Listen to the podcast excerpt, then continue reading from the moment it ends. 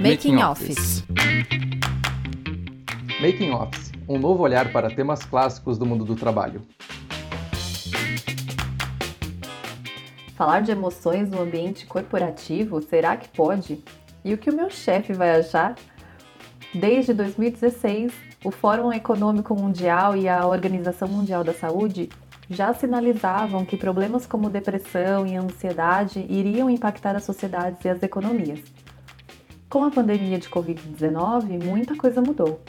Pesquisa do Instituto Bem-Estar e da Nós Pesquisa Inteligência revela que 71% dos brasileiros estão com índices elevados de medo.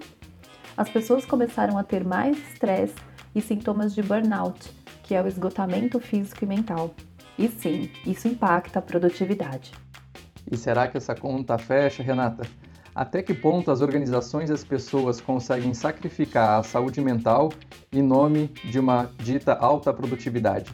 E será que é possível a gente humanizar as relações e falar abertamente de emoções no ambiente de trabalho? Eu sou Eugênio Matede. E eu sou a Renata Vitalino. E para conversar com a gente hoje, nós trouxemos uma convidada bem especial, que é a Mari Trindade, especialista no trabalho com emoções nas empresas. Mari, conta pra gente um pouquinho o que, que você faz da vida, como é que é trabalhar com emoções no ambiente de empresa que a princípio parece que é uma coisa tão né, divergente uma da outra, né? Olha, sendo bem sincera para você, é um dos maiores desafios da minha vida. não é nada tão, não é nada simples falarmos de emoções nas empresas principalmente expressar nossas emoções nas empresas, né? Então, contando um pouquinho do porquê eu cheguei até a começar a trabalhar com isso nos últimos quatro anos. Eu trabalhei por muito tempo com inovação em vários tipos de empresa, trabalhei como consultora, enfim, trabalhei na América Latina como um todo e eu fui percebendo que reinventar empresas, reinventar negócios, reinventar caminhos estava muito mais ligado à nossa capacidade de lidar com as nossas emoções do que com uma metodologia linda, maravilhosa de, de inovação. E aí foi quando eu decidi fazer uma virada de chave na minha vida e começar a trabalhar com isso, né? Foi quando eu comecei a trazer esse tema com mais força e comecei a oferecer esse tipo de serviço no mercado. E é desafiador, mas é extremamente importante, está sendo uma experiência muito bacana. Acho que essa é a primeira pergunta que a gente quer fazer para você. Por que, que, é tão difícil falar sobre emoções no trabalho? Por que, que a gente separa as coisas e não traz isso para o nosso dia a dia nas empresas? Na minha visão, na minha leitura do que eu estudei, do que eu vivenciei na prática também, é porque falar de emoções implica falar em primeira pessoa. Falar sobre o que eu estou sentindo e não sobre o que o outro está sentindo. E nós não somos educados, nem em geral, né? Obviamente que existem exceções, mas na grande maioria dos casos nós não somos educados na escola, nem na própria família, a expressar o que sentimos. Então é difícil falar em primeira pessoa, olhando nos olhos da, da outra pessoa que eu estou sentindo. Seja isso, seja um sentimento positivo, como alegria, amor, ou seja um ou sendo um sentimento negativo mesmo, como raiva, ódio, tristeza, porque é fácil, por exemplo, né? Seria, é muito mais fácil eu estar com o Eugênio e falar sobre o que eu sinto em relação a você, Renata, com o Eugênio, do que falar olhando para você ou falar diretamente para você, né? Então, por isso que é um, é um grande desafio pela forma como nós somos educados mesmo no mundo, né? Na sociedade como um todo. Triangular é mais confortável. É mais confortável, com certeza. E eu acho que falta esse vocabulário de emoções também, né, Mari? Muitas vezes eu sei que eu sinto um aperto no peito, mas eu não sei necessariamente o que, que ele revela. Se é tristeza, se é agonia, o que que, qual que é o nome dessa emoção? Acho que isso também é um grande desafio para a gente, principalmente quando a gente pensa que a gente está na era da cabeça, né? Então tudo é na cabeça, a gente tem que ler mais um livro, ouvir mais uma palestra para daí tentar entender o mundo e as emoções acabam ficando em segundo plano junto com o corpo também, né? Fica ali naquele cantinho esquecido com essa primazia do racional. Mari, como é que você pensou que ia ser fazer uma pesquisa sobre emoções e o que, que você descobriu na prática? Olha, o que eu, para mim, desde, na minha visão, no, no meu processo, no caminho que eu fui trilhando, Eu confesso que eu achei que seria mais fácil do que foi realmente. É, fazer pesquisa sobre emoções é, é muito desafiador porque não existem poucos dados no mercado disponíveis, existem poucas informações disponíveis ainda sobre isso, né? Mas eu lembro claramente que teve um artigo específico que foi da Harvard Business Review em 2016 que eu tive a oportunidade de ler e esse artigo falava sobre cultura emocional nas empresas, né? E foi a partir daí que eu tomei a decisão de começar a vender esse tipo de trabalho e começar a me aprofundar nesse tipo de trabalho. E fui vendo que eles traziam muitas informações sobre como o não dito, o que é sentido, mas o não dito, né? Como você falou, está no corpo, está nas nossas sensações, mas nós não, não conseguimos traduzir necessariamente em palavras racionais, ou em expressões racionais, ou em comunicação mais racional, e o quanto isso impactava nas empresas. E a partir daí eu comecei a estudar mais, buscar mais dados, mais informações, inclusive com outros profissionais, pessoas que me apoiam, sócias, enfim, no caminho que eu fui construindo esse processo pedindo ajuda, porque realmente ainda é algo extremamente novo. Se nós olharmos na história mesmo da humanidade, cultura por si só já é um tema muito novo nas empresas, pensando na história da humanidade, não é mesmo? Não na nossa realidade, na nossa idade. Mas quando nós pensamos em cultura emocional, isso começou a ser estudado nos últimos 10, 20 anos. Então é algo muito recente. Muito recente, né? E foi me abrindo a visão de que ainda estamos construindo esse conteúdo. Eu falo muito sobre isso no meu livro. Eu falo muito sobre esse ponto de que ainda estamos criando toda essa informação e todo esse conhecimento para poder colocar em prática.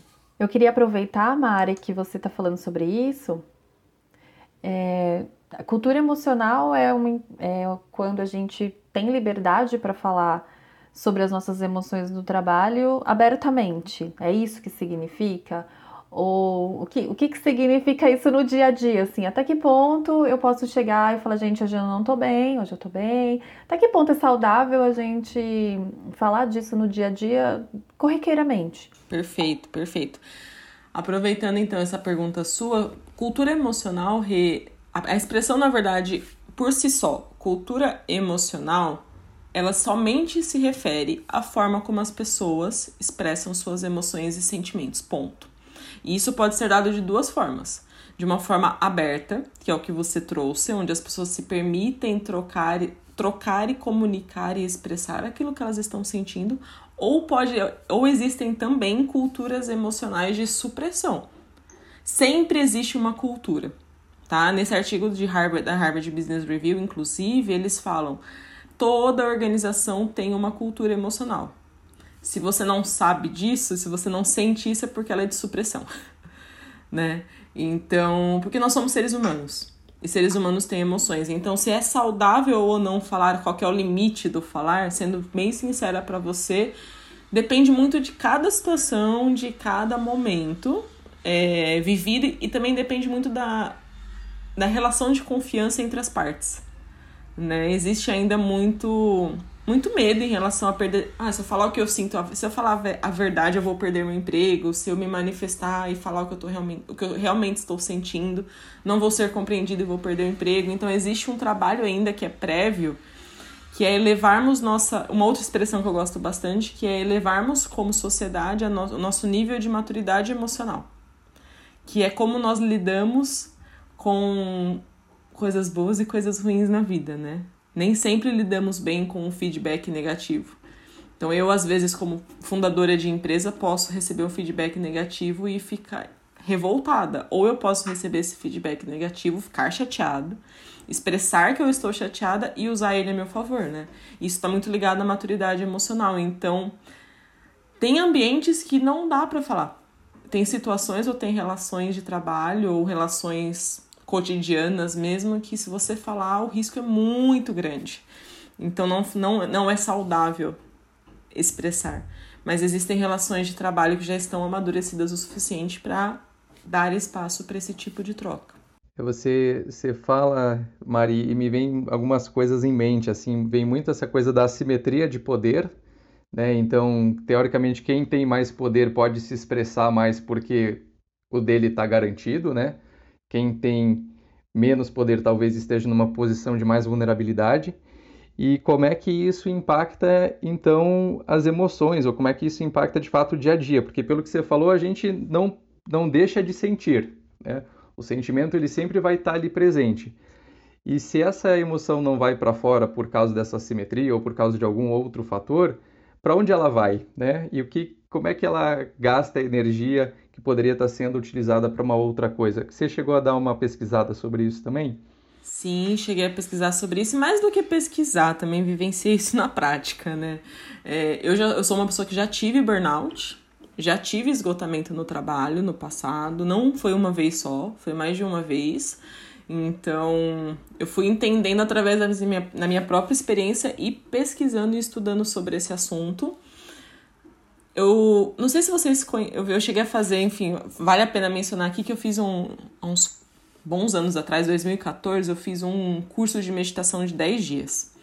Eu fiquei 10 dias em silêncio meditando, foi transformador. Acho que a partir daí talvez que começou todo o processo de mudança para trabalhar com isso. E eu lembro que no curso ele fala, eles falavam muito sobre sentir o nosso corpo, observar o nosso corpo, porque tudo que nós sentimos não, não evapora do corpo, ele fica tudo preso dentro de nós, né? É diferente quando, por exemplo, ah, corri, suei porque eu tinha água no corpo e eu coloquei essa água para fora de alguma forma. Quando eu tô falando de emoções, fiquei com raiva ou fiquei feliz, fiquei triste ou fiquei feliz, tá dentro de mim. Isso. Isso não foi embora, isso vai ficar dentro do nosso corpo, fisicamente falando. E a partir daí nós podemos ter, inclusive, doenças e afins, e é um, um tema, assim, super extenso, e eu nem sou tão especialista nessa área também. Mas é um tema super importante para olhar com carinho e atenção. E aí, quando nós pensamos nisso, com esse olhar, a partir do momento que que eu não que, eu, que tem a relação de poder e sim essa relação de poder existe, ela é real, né? Até porque nós vivemos ainda em organizações, né? Empresas, organizações onde a estrutura hierárquica ainda existe, ainda é importante. Então, sim, existe uma relação de poder. É, quem está mais no topo tem mais espaço, não necessariamente expressa bem suas emoções, tá?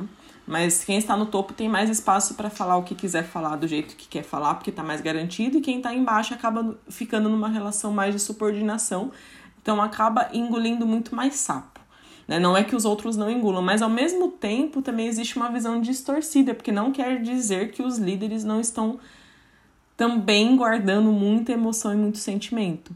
Né? Eu, por ter trabalhado também nos últimos anos muito com a liderança, eu percebi o quanto muitas vezes aconteceu comigo de líderes chegarem para mim chorando, falando que não estavam dando conta, que estava muito puxado e muito difícil e, e naquele exato momento, depois de chorar, limpar os olhos e falar, olha, não conta isso para ninguém, tá tudo bem, vou seguir porque tá tudo certo, eu tenho que estar tá bem, eu tenho que mostrar que eu estou bem, porque é assim que tem que ser né? Então, também existe uma visão distorcida de que o líder expressa mais as emoções do que a equipe, sabe? O líder também guarda muita coisa, porque ele precisa ser sempre, entre aspas, forte, né? Então, quando você começa a estudar sobre esse assunto de emoções, quando você começa a ler sobre isso e aprofundar nisso, e começa mais do que somente ler, a observar, eu tenho muito hábito, eu sou extremamente observadora. Então, enquanto, enquanto eu estou numa reunião com uma empresa, ou num treinamento, ou enquanto eu estou trabalhando com as pessoas, eu estou observando o que elas estão falando versus como elas estão se comportando, como está o corpo físico. E aí você vai percebendo que as, muitas vezes, na maioria das vezes, a boca fala A e o corpo fala B. Né? E aí provavelmente o coração fala C. Então aí tem todo um, um quebra-cabeça que precisa ser montado nesse processo, né? Olhando isso da, da hierarquia, da empresa hierárquica, você acredita que a gente pode fazer uma relação de quanto menos hierarquia, mais maturidade emocional? Isso é proporcional para você? Você acha que um lugar mais colaborativo traz mais é, maturidade emocional, traz mais inteligência emocional? Eu acredito que um lugar menos hierárquico traz mais oportunidade de amadurecimento emocional. Não necessariamente já tem, por que, que eu falo isso? Eu falo da minha própria experiência, né? A minha, a minha última empresa, durante quatro anos, era uma empresa onde era um pouco menos hierárquica, né? Até por ser uma empresa pequena, nova, bem em termos de estrutura bem diferente. Mas todos estavam passando, inclusive eu mesma, por um processo de, de amadurecimento emocional. Então, esse é um não, não, não, não existe o preto no branco quando nós falamos de emoções, né? Se é assim, então é assado, ou se é do outro jeito, é de outra forma, né? Não existe esse preto no branco de pode ser uma estrutura hierárquica, mas as pessoas serem tão maduras emocionalmente que elas conseguem se expressar bem e as relações são saudáveis. E pode existir também é, relações não, não tão hierárquicas, mais colaborativas, mas que as pessoas ainda não conseguem acessar as emoções e acaba sendo tóxico. Então. É muito difícil quando falamos de emoções colocarmos algumas coisas no preto, preto no branco. Tem muito mais a ver com os indivíduos do que com a estrutura. Mas, na minha opinião, eu acredito sim que quanto menos hierárquico, é um sinal de que as pessoas estão pelo menos mais dispostas a passarem por esse processo de evolução. Mari, para mim é difícil medir quando quando falar, né? Quando aquilo que a gente estava falando de até que ponto é saudável você chegar e contar as suas emoções para o seu chefe ou para sua equipe, e também quando é difícil, é, é difícil medir quando parar de falar. As duas coisas são difíceis nesse. É, é muito. Parece que é muito subjetivo, é muito sensitivo. Com uma pessoa você pode falar um pouco mais, com outra você pode não falar nada. você não pode falar. Qual que é essa e aí, linha eu tênue, percebo, né? Entre é uma linha muito tênue, Engolir exato. sapo e cometer o sincericídio, né? Eu estou engolindo o sapo, eu estou fazendo sincericídio, e será que existe o meio do caminho, né? É, porque às vezes a equipe está passando por um problema, né, com o gestor, ou está passando por um problema com alguém da própria equipe, e ninguém fala nada, mas todo mundo sabe que está acontecendo um problema. Ou o contrário, você está passando por um problema e você faz, né, como, como se nada estivesse acontecendo e aquilo está te matando. Então, assim, em que ponto? Não sei se você tem alguma dica de assim, o que, que você tem que observar enquanto profissional é, para falar, não, agora eu preciso parar e preciso conversar sobre isso com o meu chefe ou com a minha equipe. Perfeito. Realmente a linha, é, a linha é muito tênue, muito, muito, muito assim. É extremamente tênue e acho que todos nós estamos aprendendo. Eu, inclusive, tenho uma proposta assim, na, na minha visão, no, do que eu estudei até agora, do que eu pude vivenciar até agora trabalhando com isso, que os líderes seria importante os líderes terem especializações na área da saúde, sabe? seja no psicologia ou áreas afins. Porque não é tão simples assim fazer uma leitura das pessoas, né? Não é, é super complexo, nem de si mesmo. Então, eu acredito que mais do que somente termos MBAs em administração, é, seria importante termos especializações também, obviamente que num formato diferente, não necessariamente uma faculdade, mas que a gente possa ter um mínimo de informações para fazer esse processo. O que eu já vivenciei já vi em teoria, já vivenciei na prática e já apliquei também em clientes. O momento que eu percebo que é o momento de falar é quando eu sinto que existe muita tensão né, entre a equipe ou que existe muita reclamação. Assim, muita. Tudo tá ruim, tudo tá péssimo, nada funciona. Tá tudo uma bosta, tá todo mundo criticando, né? Ah, porque isso daqui não tá dando certo, porque a gente tá sempre tá trabalhando muito. Ah, e, e você aí você começa a perceber que tem alguma coisa ali atrás que não tá funcionando tão bem. E aí pode ser uma pessoa específica ou pode ser um grupo de pessoas. Eu passei por isso ano passado na minha própria empresa, onde toda a empresa estava num, num determinado momento extremamente estressada, esgotada e cansada. E aí eu tive que parar tudo entender o que estava acontecendo. Mas também já passei por situações com clientes também, onde um, algumas pessoas específicas precisavam conversar. E aí você não precisa necessariamente expor isso para todo mundo, mas você pode perceber isso e às vezes pode até ser que você, pode até ser que eu não sou a melhor pessoa para fazer essa conversa, mas eu sei quem é. Então eu posso chegar para a pessoa que tem uma relação mais próxima e de confiança e falar, lá, Joana, conversa com a Ana porque a Ana, eu pelo que eu estou percebendo, a Ana não está bem. Então podemos fazer também esse tipo de troca, né? Não necessariamente precisa ser temos que ser nós mesmos a fazermos esse tipo de conversa com as pessoas. Isso vem muito, acho que também do conceito de resiliência e antifragilidade, né, Mari? Como é que eu, às vezes, também entendo que eu não preciso expressar tudo o tempo inteiro, mas algumas coisas eu preciso ter essa capacidade de levar talvez uma bordoada, aprender, ok, me reestabelecer, ter a maturidade emocional também para lidar com essas adversidades, porque também às vezes vem essa coisa muito forte, né, do bateu levou, né? Eu acho que isso num extremo pode ser o que a gente estava falando de né, esse sincericídio escancarado, mas também às vezes se eu só levo, levo e não consigo me colocar ou me expressar perante uma situação, acaba ficando pesado, né?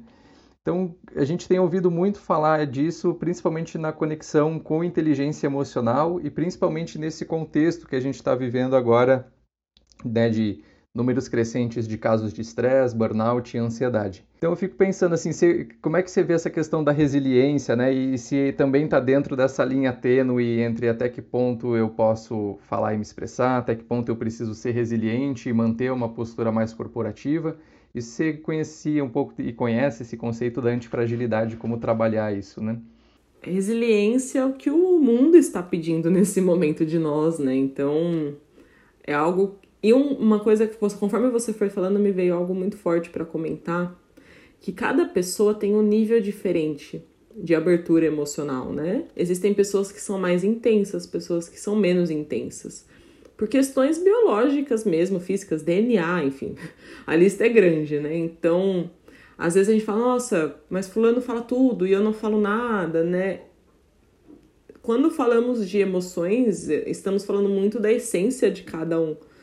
Então, cada um vai expressar essas emoções de uma forma diferente. Alguns vão expressar falando mais, outros vão expressar falando menos, né? Então, for, da mesma forma que às vezes nós, quando fazemos gestão de uma área específica ou de uma empresa, nós, em, sem perceber, às vezes de forma inconsciente, forçamos as pessoas a fazerem tudo da mesma forma. Né? Em geral, a gente quer que todos os consultores façam do mesmo jeito, todas as pessoas façam do mesmo jeito a gestão, o planejamento, etc. Que aí é onde acaba gerando muito muito estresse, porque as pessoas não são iguais, as pessoas fazem as coisas diferentes. Falta ainda muito esse respeito dentro do ambiente corporativo à individualidade de cada um, à essência de cada um, né? Acaba ainda temos ainda padrões de coisas a serem feitas que precisam ser feitas como se fosse uma linha de produção que já foi importante na nossa história como seres humanos, na história da humanidade, mas que agora já não é tão importante, porque agora já estamos numa nova era, passando por ainda passando por uma revolução tecnológica super importante. E cada vez mais o indivíduo importa, né? O, o talento de cada um importa. E aí, resiliência está muito ligada a como você lida com as frustrações do dia a dia, como você lida com os altos e baixos, como que você resiste a isso, né? Como que você resiste lida com isso e supera, sem ficar no fundo do poço o tempo todo, né? Então, resiliência não é tão simples de ser conquistada e não é algo que você aprende somente na teoria.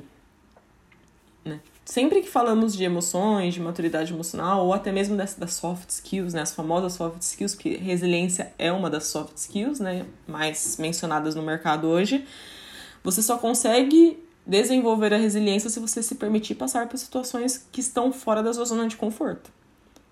Então, se você passa a maior parte do seu tempo fazendo exatamente a mesma coisa durante 10, 15, 20 anos e você não se permite vivenciar coisas diferentes quando chega uma crise como a que nós tivemos esse ano, o seu nível de resiliência vai ser mais baixo, né?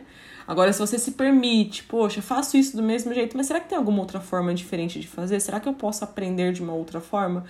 Vai errar, vai se frustrar, vai tentar fazer de jeito diferente, mas vai se permitir. Quando chega uma, uma crise dessas, o nível de resiliência está mais elevado, né? Então, eu acredito na importância da resiliência, sim, mas existem pessoas que são perfis mais conservadoras e pessoas que são perfis mais disruptivos, mais inovadores. E existe uma diferença entre esses perfis e não é à toa que existem vários tipos de personalidades no mundo. Então, cada um vai aprendendo.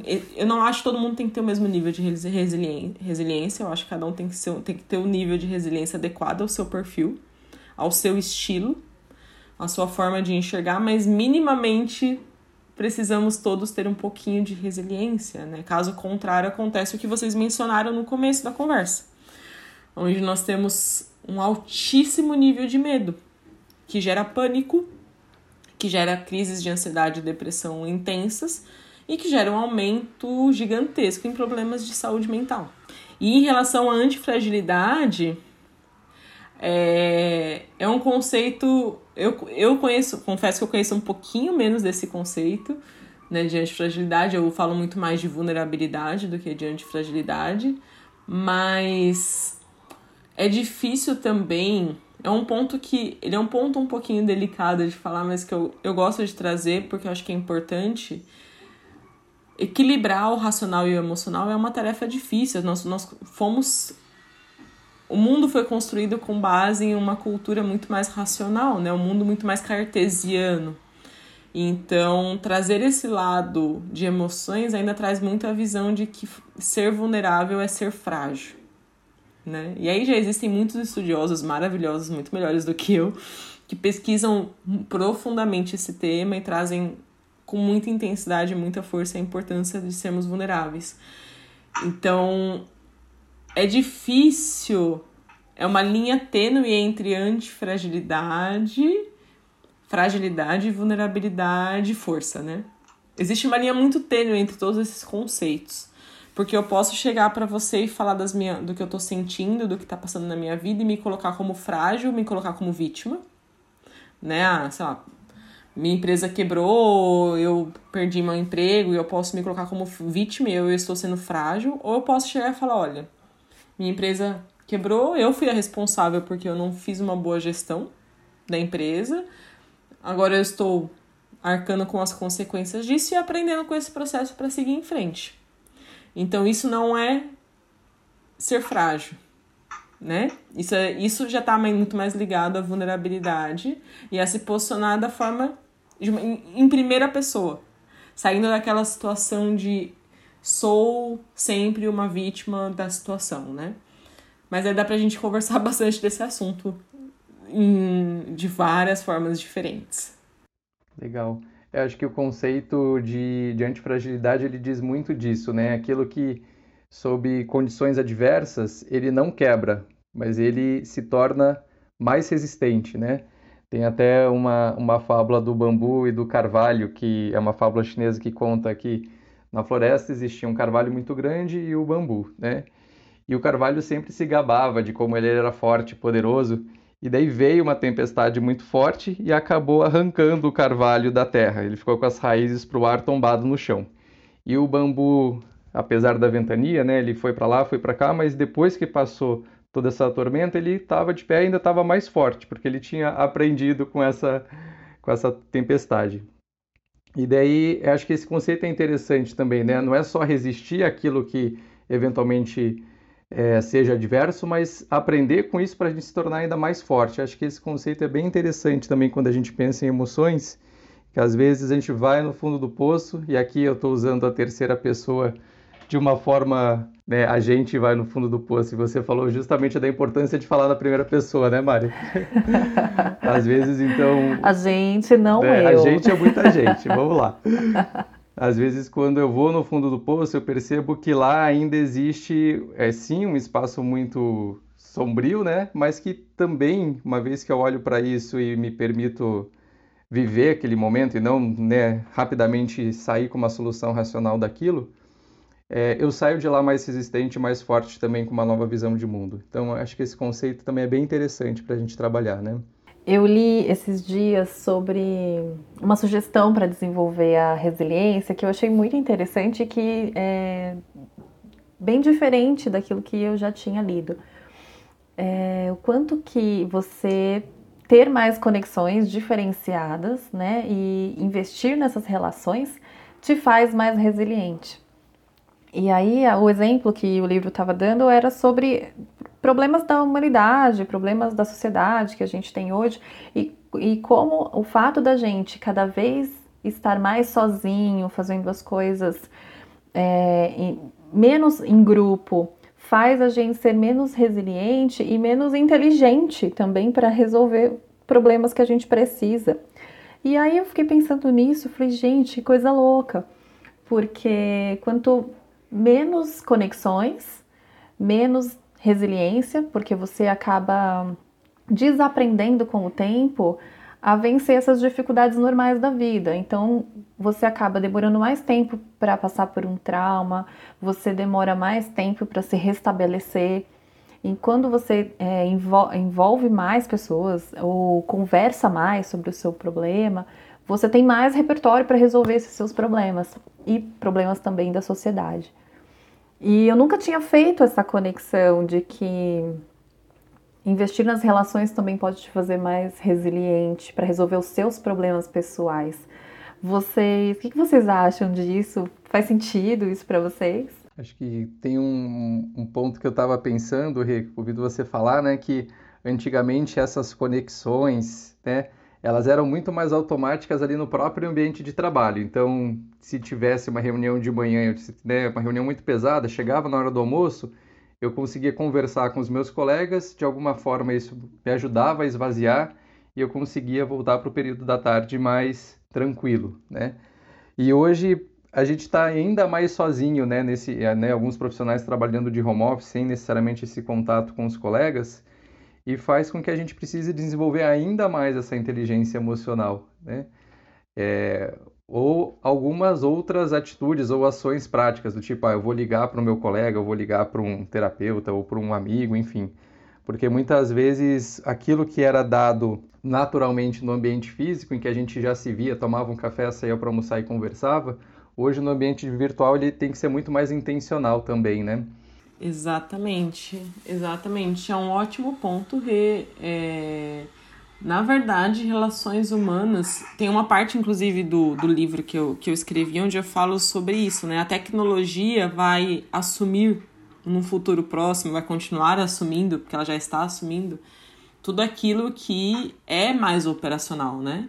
Tudo aquilo que é mais automático que o ser humano fazia. Então, o que vai sobrar são as relações, porque isso a máquina provavelmente, porque eu não sei o que vai acontecer daqui, sei lá, 500 anos, né? Mas pelo menos nesse momento, ou nas próximas, próximas décadas por aí, talvez a tecnologia não consiga chegar a ser o que nós seres humanos somos, né? Nós somos seres relacionais. Nós precisamos nos relacionar para evoluir, né? Faz parte da nossa vida, do processo mesmo que nós temos. E, em consequência disso, cada vez mais o trabalho vai pedir essas relações, sejam elas virtuais, como que está acontecendo agora, ou sejam relações é, ou presenciais mesmo, mas o, o trabalho. O tipo de atividade que nós fazemos vai estar cada vez mais ligado à nossa, à nossa essência humana, justamente porque o restante a máquina vai absorver, né? A máquina vai fazer por nós. Muito bem. E falando de emoções, falando de resiliência, falando de antifragilidade, tudo, tudo, tudo tá ligado à forma como nós reagimos a isso. Maturidade emocional, cultura emocional, né? O mundo está mudando e eu estou surtando, ou o mundo está mudando e eu estou surfando a onda junto com ele, né? Eu estou aproveitando essas mudanças para mudar também, para evoluir também. E eu acho que aí vem um grande segredo da vida, sabe? É... No passado a gente levava dizer, uma empresa durava 100 anos, 200, 150 anos e fazendo a mesma coisa. Ela não precisava mudar o produto dela, né? Fazia carro preto, carro preto, carro preto, carro, carro preto. Hoje não. Hoje, todo ano, base, praticamente todas as empresas precisam inovar e precisam criar coisas novas. Então, é um nível extremamente acelerado e eu também menciono isso no livro, que o cérebro humano ainda não está preparado para esse ritmo tão acelerado, né? Eu acho que as novas gerações que estão nascendo estão vindo já com chip pronto, mas a gente ainda não tá. Então, é um desafio porque é uma mudança. O nosso cérebro, nós temos um timing de gestão das coisas, né? O ser humano tem um timing de digerir e entender o que está acontecendo para poder mudar. Não é tão rápido assim. Existem ritmos diferentes de acordo com o perfil das pessoas, mas existe um timing e o quanto nós estamos sendo, entre aspas, desrespeitados com essas mudanças abruptas, né? Que vem acontecendo no mundo no, no, desde a década de 80, desde que surgiu a tecnologia.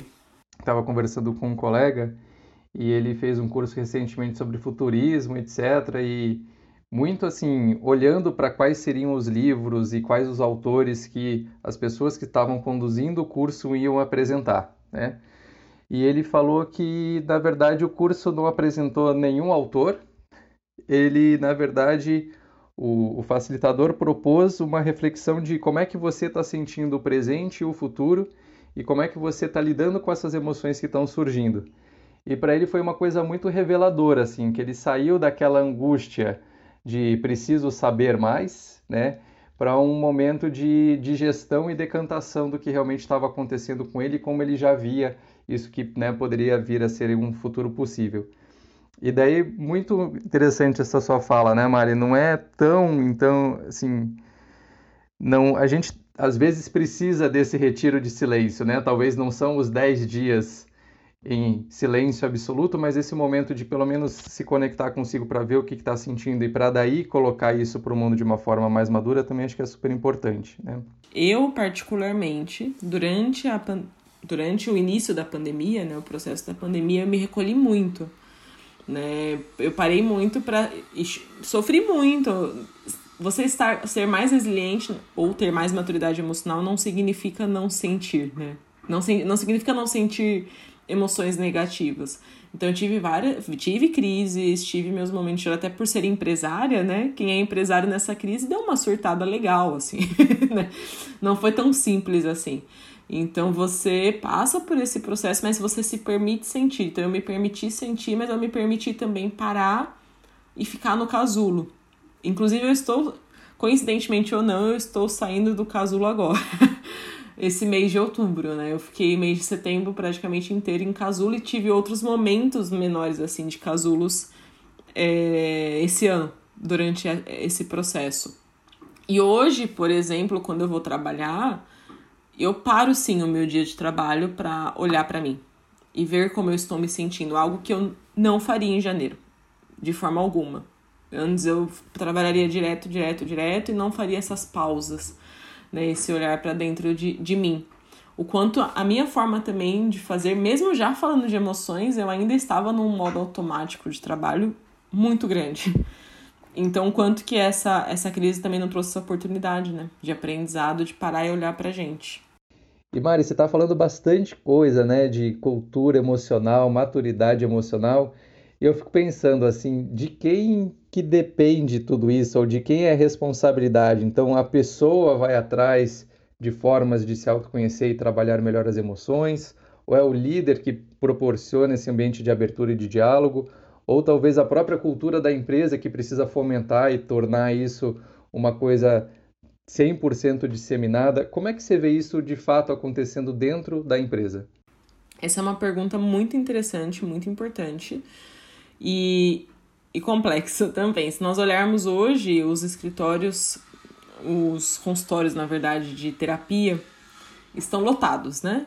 muitas pessoas, cada vez mais temos pessoas fazendo terapia, né? Fazendo processos de autoconhecimento, seja uma terapia com psicólogo, psiquiatra ou terapias alternativas, né? Existem vários tipos hoje de processos de autoconhecimento cada vez mais fortes, mais presentes na sociedade. Isso está muito ligado com o indivíduo. Eu mesma sou uma dessas usuárias desses trocentos tipos de, de processos de autoconhecimento, né? Só que ao mesmo tempo, quando eu entro dentro de um sistema, de uma organização, eu entro dentro de uma cultura já estabelecida. Então acaba tendo um choque de realidade daquilo que eu descobri sobre mim versus aquele lugar onde eu estou, aquele sistema onde eu estou inserido. E tem muitas empresas falando disso, ou empresas que eu acompanho que eu gosto bastante, que eu acho bem interessante. Tem muita, muito conteúdo saindo sobre a necessidade da transformação da cultura para apoiar isso, né? Uma empresa pode oferecer programas de autoconhecimento, sim, mas ainda mas sabemos, eu pelo menos tenho bastante consciência que isso pode levar a, ainda um, alguns anos para realmente acontecer na prática, porque ainda, ainda é um tabu, ainda é um tabu a ser quebrado, mas ao mesmo tempo, a partir do momento que eu levo o autoconhecimento para dentro de uma organização, a liderança, os donos, os sócios precisam passar por este processo também. E é por isso que eu acho que vai levar alguns anos ainda, né? Porque eu não posso chegar por exemplo, para os coordenadores e falar: vocês vão fazer um programa para se conhecer melhor e eu, como gerente, não faço esse programa, ou eu, como diretora, não faço esse programa, né? Então, a cultura da empresa começa a mudar, até por ainda termos empresas hierárquicas, né? Ainda ser mais comum empresas hierárquicas do que empresas colaborativas, ainda tem uma necessidade de vir muito de cima. Já aconteceu comigo, na verdade, muitos clientes meus, eu acabei trabalhando áreas específicas dessas empresas e foi frustrante porque é, eu trabalhava essas áreas específicas, fazia processos de autoconhecimento com essas áreas específicas, mas na prática vinha outra diretriz da liderança e vinha outra forma de comportamento. Então isso dá um choque de realidade muito grande, né? Então, na minha visão, é um trabalho dos dois lados, das organizações, mas o líder também precisa fazer isso, o dono precisa fazer isso também. E aí nós estamos, aí nós voltamos àquela coisa das relações de poder que nós falamos no começo que acaba quebrando um pouquinho dessas relações de poder, mas também o indivíduo tem que fazer. Então, nunca é um lado só, é sempre. Eu gosto muito de usar a expressão corresponsabilidade, né? A responsabilidade é dos dois lados. O que ninguém te conta. O que ninguém me contou e que eu descobri sozinha foi que eu criticava demais as, todas as empresas que eu já tinha trabalhado os líderes, os donos, falando que eles não sabiam fazer as coisas, que eles não enxergavam os problemas, que eles só ficavam na fantasia, que eles só ficavam na fantasia. E na prática, estou na minha terceira empresa, já fechei duas empresas, já estou na terceira e eu fiz a mesma coisa que eles. Então ninguém me contou que nós, eu sou o sistema, né? E não outro. E eu acabei descobrindo isso na prática da pior forma possível, errando. Dica de luz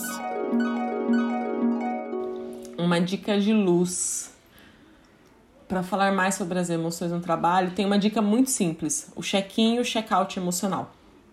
Então, quando você faz uma reunião de 20 minutos ou de uma hora, não importa, com uma pessoa, 10, 20, 30, fazer um check-in e um check-out, como você está chegando, como você se sente neste momento e como você está saindo. É algo muito simples de fazer e você e, e, é muito fácil de perceber o que você está sentindo o que o outro está sentindo. É, é incrível. Você sabe como você está começando aquela conversa e como você está terminando aquela conversa. Muito bom. Que legal, Mari. Super obrigado aí pela disponibilidade, pela atenção. Muitos insumos, né? Acho que falar de emoções sempre é olhar para si, né? Dificilmente a gente pelo menos eu exercitei bastante isso durante a conversa, assim, o que, que eu preciso ainda melhorar na minha expressão das emoções e como é que eu estou realmente expressando isso no ambiente de trabalho. Então, super agradeço aí os insights e, e, a generosidade. Muito obrigada. Eu que agradeço pelo convite, pela troca, pela oportunidade. É, falar de emoções é sempre, é sempre muito prazeroso, mas também muito desafiador, não é mesmo? Porque acabamos cutucando em coisas que nós nem sabíamos que tínhamos. Então, é sempre um, é sempre um livro aberto. E foi um prazer enorme compartilhar esse tempo com vocês. Foi incrível conversar com a Mari hoje. E você, caro ouvinte, acompanhe os episódios anteriores do Making Office nas plataformas da sua preferência. E se você tiver alguma sugestão de pauta, escreve pra gente makingoffice@ferolab.com.br. Obrigado. E tchau. Esse podcast foi produzido por Afero Lab.